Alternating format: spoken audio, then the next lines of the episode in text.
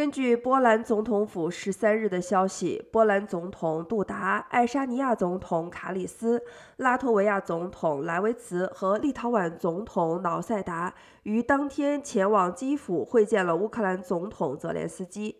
陪同前往的波兰总统府国务秘书、国际政策局局长库莫茨表示，此访的目标是表达对泽连斯基及那些捍卫乌克兰的人的支持。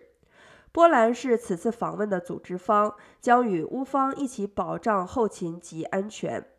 波兰总统府办公厅主任施罗特称，此次访问兼具政治意义、象征意义以及实际的意义。